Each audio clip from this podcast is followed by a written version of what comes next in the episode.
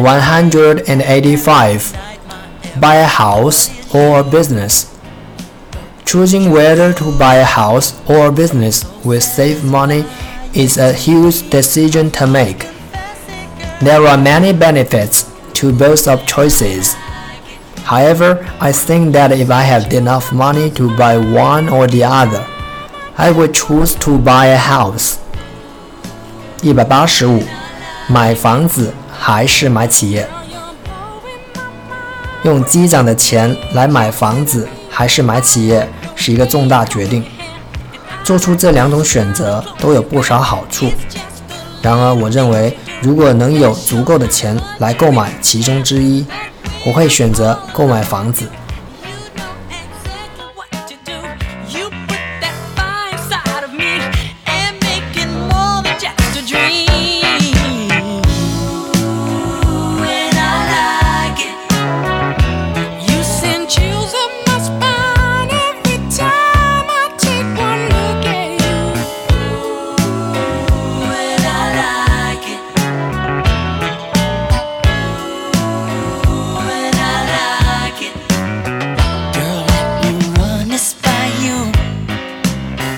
Just one more time.